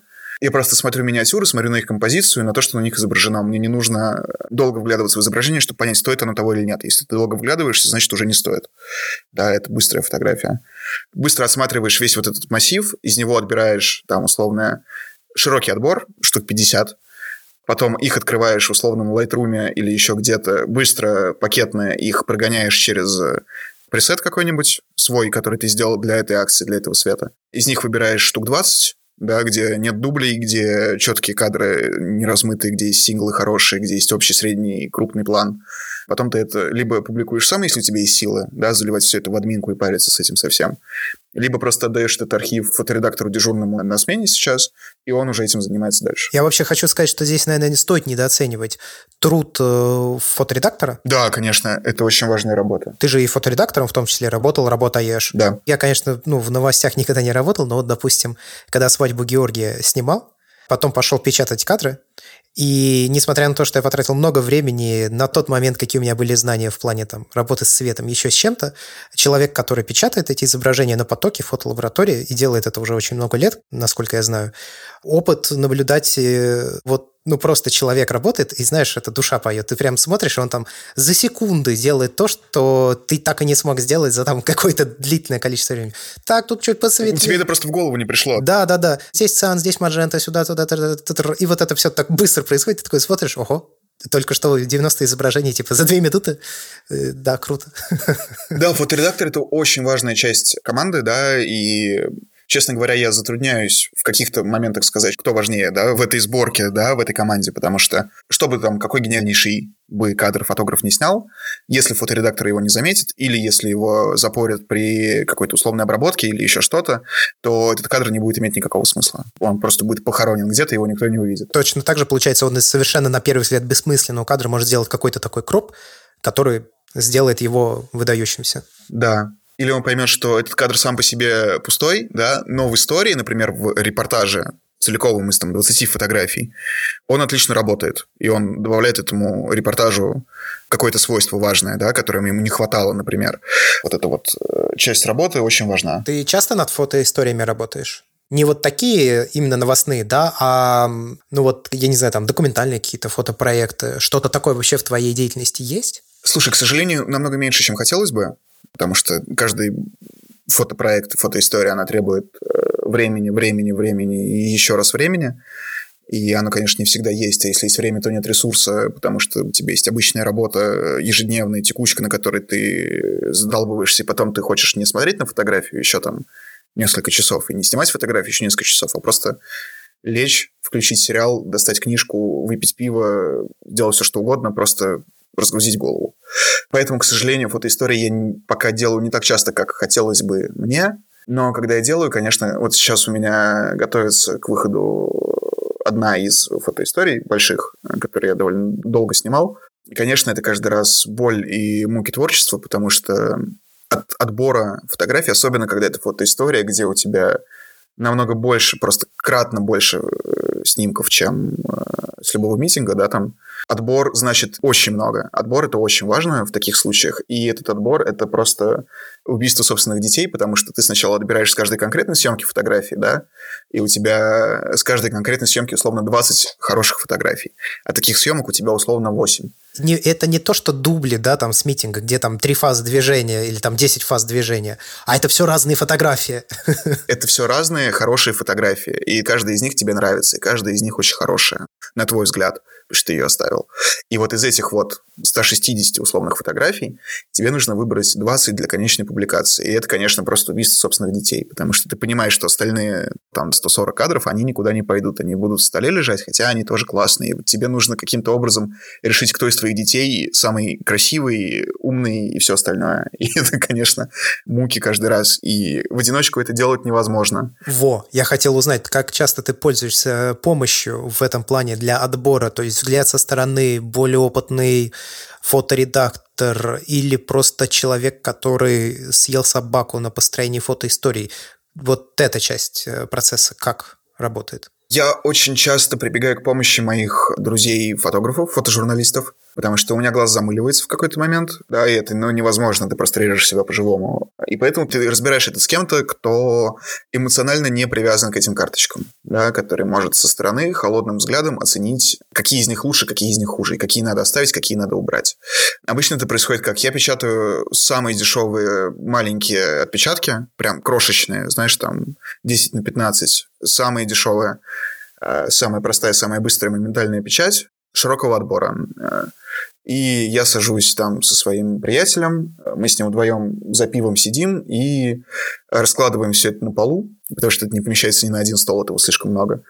Раскладываем все это на полу и начинаем, как пауки над этим над всем ползать и думать, какие из этого надо убрать, какие оставить. Тасовать, да, рядом ставить. Да, да, это все очень похоже на раскладывание пассианса. Ты сначала раскладываешь их по условному подобию, да, там, по одинаковому сюжету, по еще какой-то схожести, отбираешь э, самую лучшую из схожих, потом ты сравниваешь то, что у тебя получилось, понимаешь, что все равно очень много, и начинаешь уже просто категориями хорошая, плохая, лучше, хуже. Э, потом ты начинаешь думать, лучше, хуже ты тоже отобрал, у тебя все равно их остается слишком много. Вы делаете несколько перекуров, потому что у вас тоже глаз уже замылен, вы устали, это очень э, такая изматывающая умственная работа, да, ты, ты очень сильно в этом плане переживаешь и очень много у тебя сил уходит именно на то, чтобы оценить эти кадры. Потом вы начинаете просто э, тупо класть их рядом и смотреть, какую из них будет проще перевытянуть, там, да, переобработать, если что, э, какая из них подходит под то, чтобы на ней написать текст, приверстки, какая из них там еще что-то, и вот эти вот все вещи. И в итоге у тебя остается все равно широкий отбор, там, условно, 40 кадров, которые ты потом уже меняешь и убираешь из него еще фотографии на моменте верстки, на моменте написания текста. Ты понимаешь, что вот эта часть, она заменяется текстом. Вот эта фотография, ее можно оставить, потому что я на ней напишу что-нибудь, да, при верстке, поверх нее прилеплю текст, и это будет хорошо. Это будет классная подложка. Вот эту фотографию я уберу, потому что она слишком хорошая, условно, да, и она выбивается из всего остального, и она перетягивает на себя слишком много внимания. Вот эту фотографию я уберу, потому что она не подходит под текстовую часть истории. И вот эти вот все вещи. И это все тасуется, перетасовывается еще и с текстом, и в итоге у тебя что-то из этого получается, а потом ты еще полгода сидишь и понимаешь, что я больше фотоистории в ближайшее время делать не собираюсь. Хватит с меня. Изматывающая штука, да? Например, так же с Чукотскими постами. Штука дико изматывающая, она очень крутая, она очень интересная. Это очень классное упражнение для там, да, насмотренности, для вообще рефлексии над фотографией, над творчеством. Это, в принципе, такая очень умственная деятельность серьезная. Но она, конечно, очень выматывающая. Я вот сейчас сижу, у меня за спиной конверт, в котором э, лежат вот этот вот отбор отбора отбора. Прям жжет мне спину, я понимаю, что мне нужно будет его в ближайшее какое-то время э, распаковывать и опять все смотреть и писать текст и все остальное. И я понимаю, что с одной стороны, блин, как классно, а с другой стороны, я понимаю, что, ух, не просто это все будет опять. В этом же еще огромную роль оформление играет.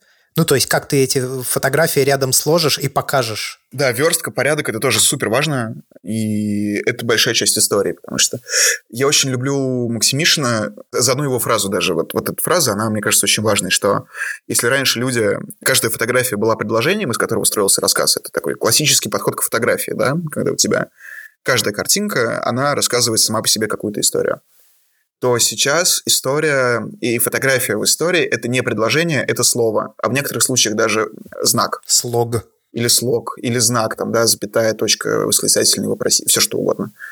Потому что то, как ты скомпонуешь историю, во многом ее сделает. Если мы представим, что внезапно условный «Война и мир» был написан не так, как он написан, а просто у тебя было бы две части, одна полностью война, а вторая полностью мир, это было бы совсем другое произведение, которое, конечно, было бы сильно хуже, например. Да, или если мы, не знаю, будем слушать музыкальный альбом любой, мы должны понимать, что треки в нем расположены в таком порядке не просто так, да, что это задумка автора, и он таким образом как бы погружает нас в историю, да, этого альбома, или погружает нас в настроение, или рассказывает нам что-то... В тексте это называется экстралингвистический контекст, что помимо того, что написано, есть. То есть у тебя вот есть написанные тобой слова, а вот вопрос, как ты их написал, да, с каким нажимом ручки, да, или с каким делением на абзац или с каким еще что-то, это все гипертекстуальный контекст.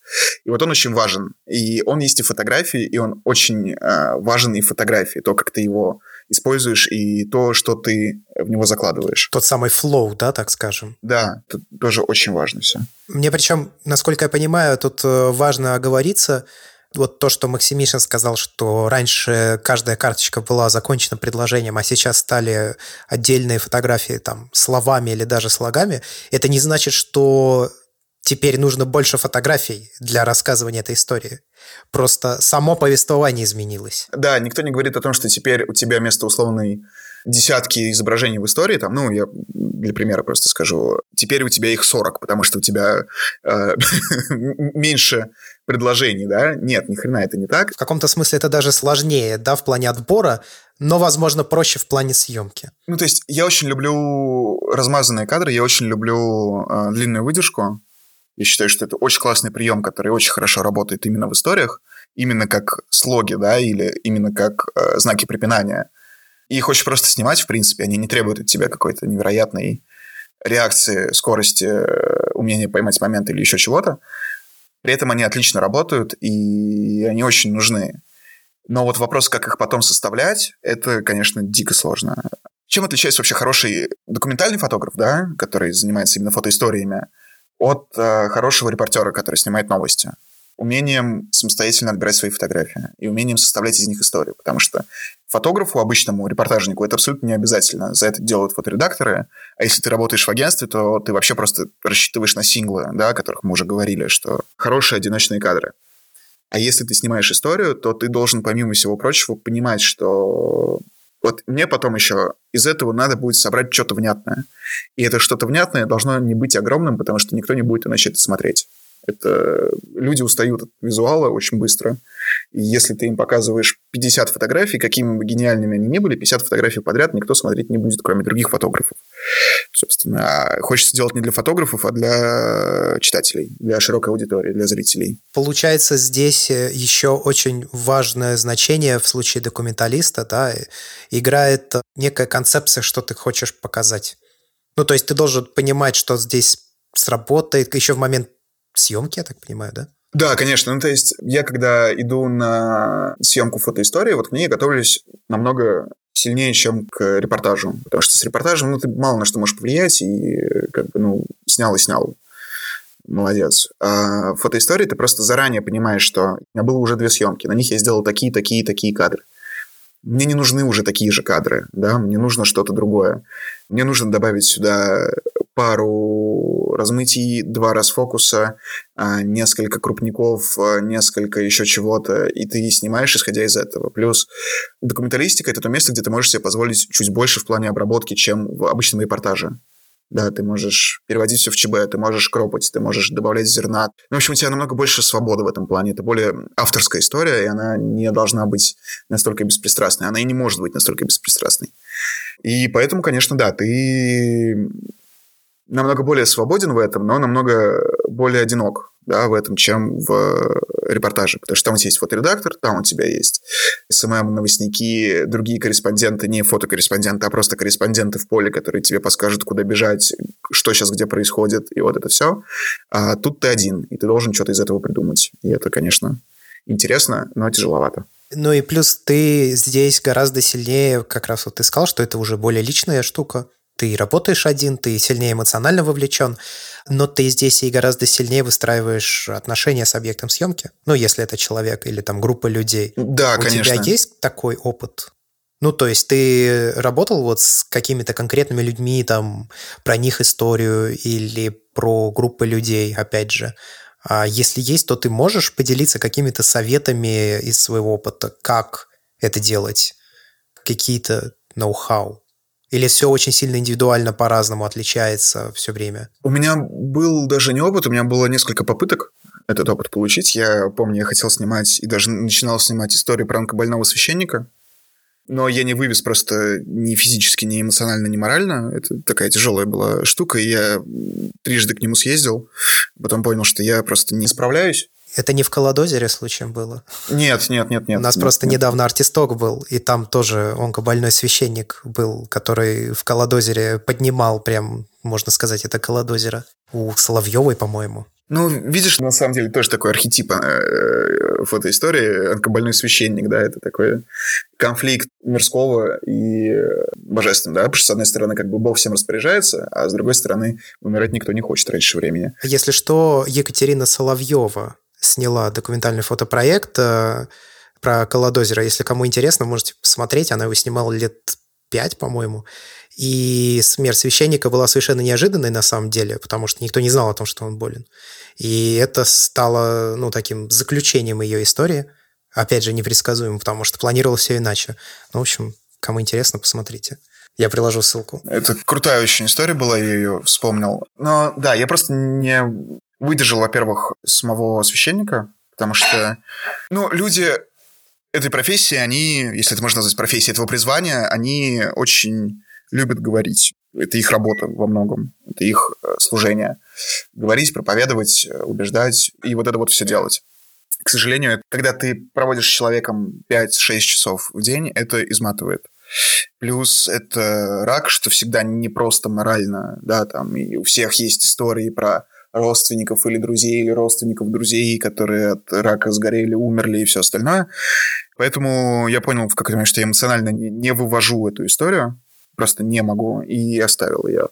Я чаще снимаю не про конкретных героев, да, у меня чаще всего это не персонажные съемки, не, не э, личные, не портретные истории какие-то, а чаще всего это что-то про явление, да, я рассказываю про какие-то явления.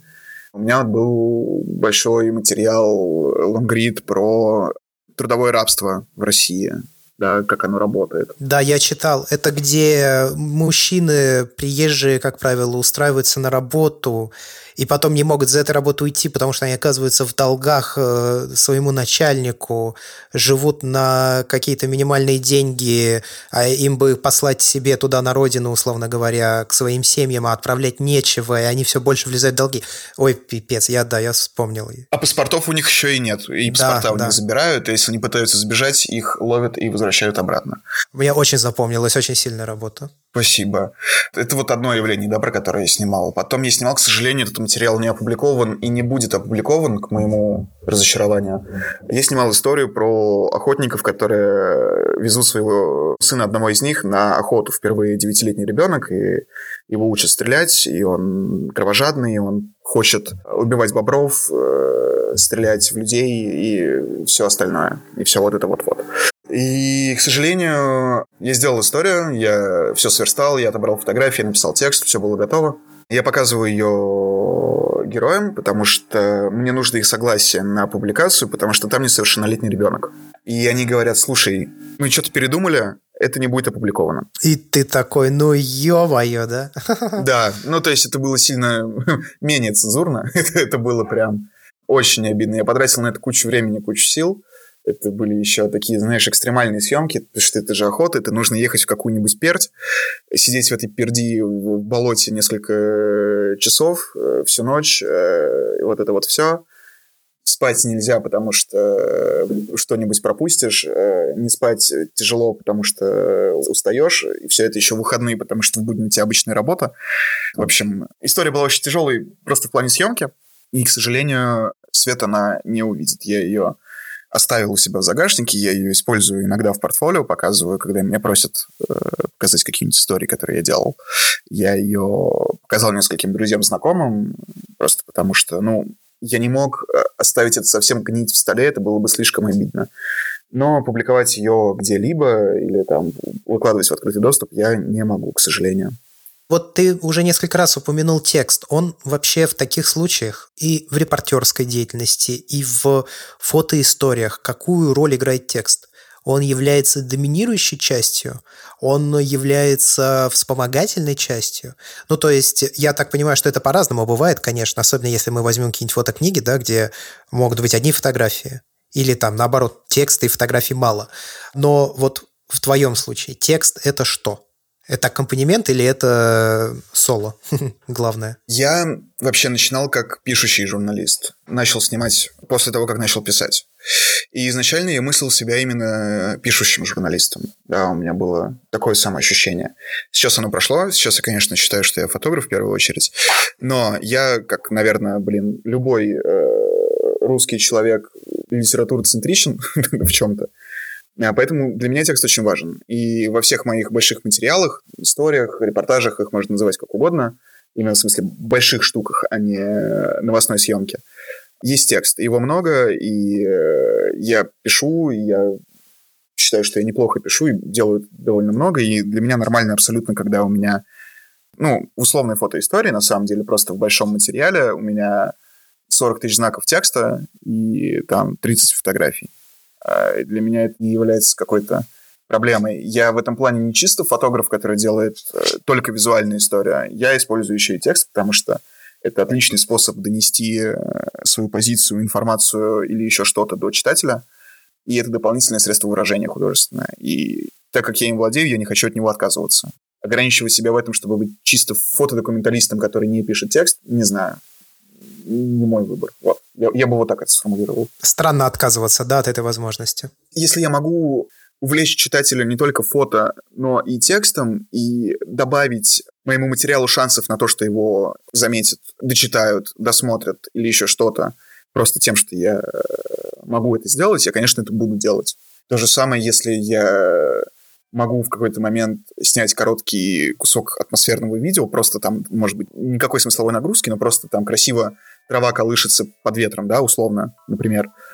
И если это будет оправдано, я, конечно, это вставлю, несмотря на то, что это вроде как фотоистория, да, это все равно часть э, и художественное средство выражения, которым тоже надо пользоваться.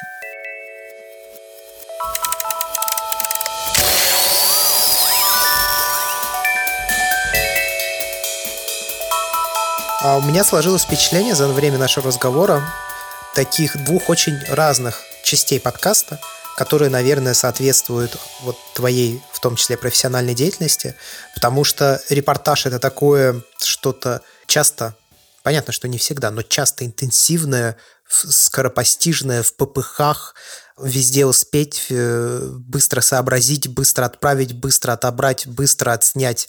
И, в общем, это определенный такой накал страстей, да, ну, особенно учитывая, что мы обсуждали митинги. И вторая часть – это вот э, документальные истории, более размеренные, которые ты снимаешь долго, фотографий у тебя больше, фотографии более разнообразные, их нужно отбирать, ты работаешь в одиночестве, все время рефлексии, рефлексии, рефлексии, в результате всего этого происходит. Такой длинная дистанция, да, в первом случае спринт, во втором марафон. Можно такие попробовать провести аналогии. Тебе какая часть этой работы ближе? Я обратил внимание, ты использовал слово «скоропостижный», и это очень правильное слово, потому что репортаж, в принципе, живет сутки. Если это не, не знаю, не кадр э, с Тяньаньмэня, да, когда человек останавливает танки. Это работа, о которой ты по-хорошему должен забывать на следующий же день. Потому что это уже никому не интересно. Новости, они даже не день уже живут, они живут несколько часов. Потом это уже никому не интересно становится. Конечно, хочется э, быть автором больших форм. Каждый пишущий журналист хочет написать роман, каждый тележурналист хочет снять документальный фильм, каждый э, фотограф хочет сделать гениальную фотоисторию и объехать с выставкой этой фотоистории э, все галереи мира, но я кайфую и очень люблю спринты, да, если мы используем такую терминологию. Я люблю быстрые съемки, потому что это кураж, это адреналин, это какая-то возможность просто действовать условно инстинктивно, да, не, не занимаясь какой-то рефлексией, не задумываясь о том, что с этим будет дальше, да, потому что когда ты снимаешь историю, ты все время думаешь, как, блин, вот опять не снимал, сейчас опять отбирать сидеть, ну его в жопу, я вот не хочу больше. А тут просто ты делаешь свою работу, ты знаешь, что ты делаешь это хорошо, это прикольно. Если сравнивать, это можно скорее даже сравнить не с спринтом-марафоном. Я бы сказал, что это впечатление, как после артхауса, да, какого-то, или просто хорошего, качественного голливудского фильма, боевика. Классного, прям очень крутого, но обычного блокбастера. Или там крутой комедии, да, ты э, после обычного голливудского блокбастера ты выходишь, и тебе хорошо, ты отдохнул, тебе классно, ты получил эмоции, но ты забыл о нем завтра же. Через пару часов уже в голове пусто. Ну и в общем хорошо. Да. А если ты посмотрел какого-нибудь э, Фасбиндера или из более попсовых там Триера или еще чего-то, то потом ты еще ходишь 2-3 дня, если не неделю, если это какой-то вообще очень хороший фильм, и пытаешься понять, что это вообще было, и рефлексируешь э, то, на что тебе это натолкнуло, да?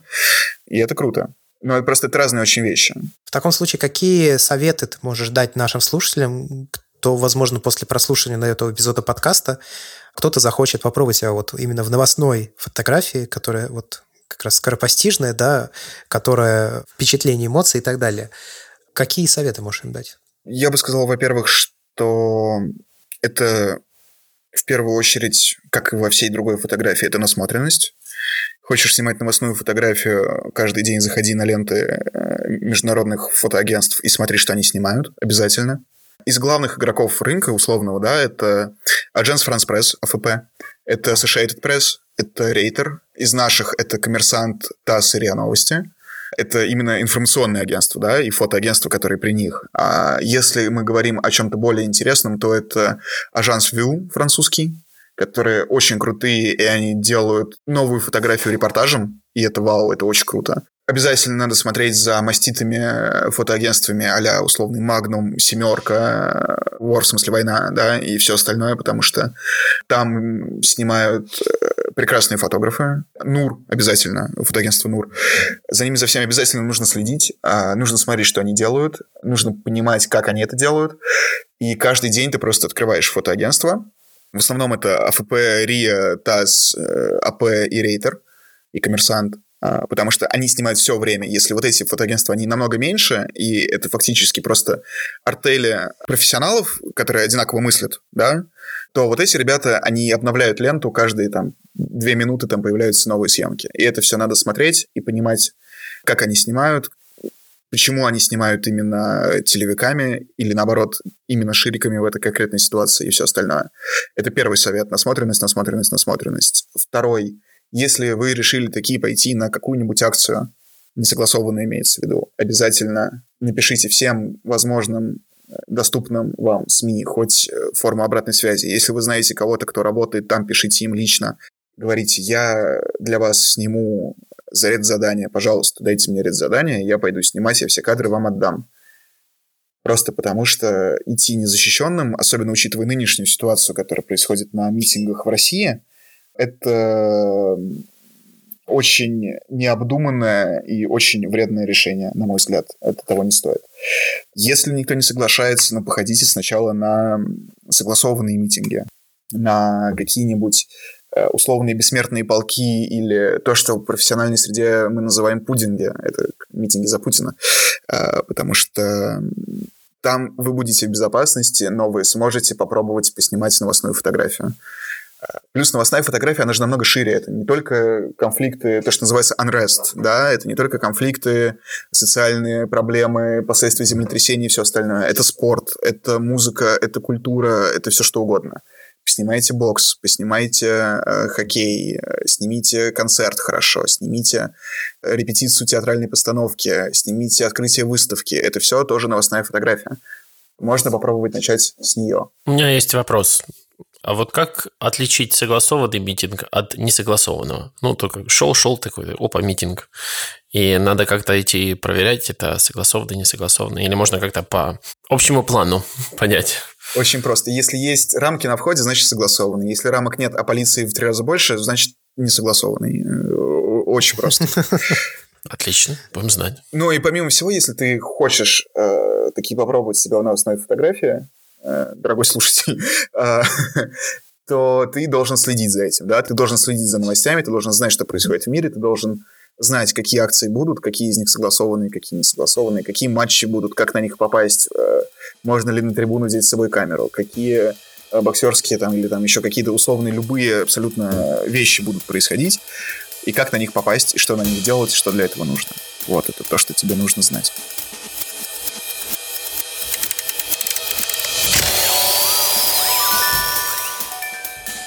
Что ж, за этим, я думаю, мы будем заканчивать наш сегодняшний эпизод. Юра, большое тебе спасибо за такой всеобъемлющий рассказ. Было очень круто. Вам спасибо, классно поболтали, мне кажется. Если вдруг э, кому-то что-то интересно про новости, новостную журналистику и съемку, и вот это вот все, и если кто-то вдруг внезапно хочет что-то поснимать для МБХ Медиа и меня, то не стесняйтесь писать мне в личку везде постараюсь ответить на какие-то вопросы, если у вас они будут, и если вам вдруг есть что предложить именно в плане фотографии, тоже пишите, посмотрим. Может, что-то сделаем. Супер. Для наших слушателей хочу сказать, что мы тут совещались и решили, что все люди, которые поддерживают нас на сайте patreon.com slash по соответствующему тарифу, и также людей, которые поддерживают нас по самому дорогому тарифу Бердикас Плюс, могут получить доступ к нам в закрытый телеграм-чат для подписчиков, в котором мы можем обсуждать фотографию, там новые выпуски подкаста и, в общем, все, что только душа пожелает. Напишите нам в личное сообщение на Патреоне, и мы вам выдадим доступ в этот самый чат. И, собственно, не забывайте ставить оценки в Apple подкастах, там в Яндекс музыке можно поставить лайк. Делитесь комментариями, подписывайтесь на нас в Твиттере, подписывайтесь на нас в Инстаграме. Все ссылки на социальные сети указаны в описании к этому выпуску подкаста. Ну и также мы поставим э, ссылки на Юру, на его работу, на его документальные фотопроекты в том числе, на Инстаграм Юры. Тоже подписывайтесь. И до скорых встреч. Услышимся в следующем эпизоде. С вами были четыре человека. Это Юрий Белят, это Иван Воченко, это Георгий Джиджи и я, Андрей Барышников. До скорых встреч и пока-пока. Пока. Пока. Пока.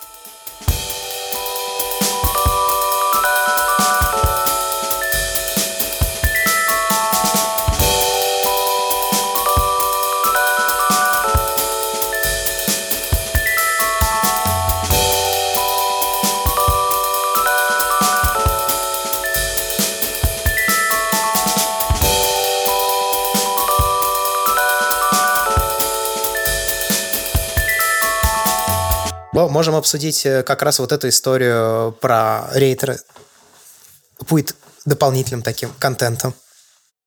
Да, я рас- рассказываю а, одну из главных боль фоторедакторов, болей фоторедакторов. Это э, отсутствие хороших, качественных фотографий э, быстро и сразу. И в этом плане рейтер одни вообще из принципе лучших, которые только есть.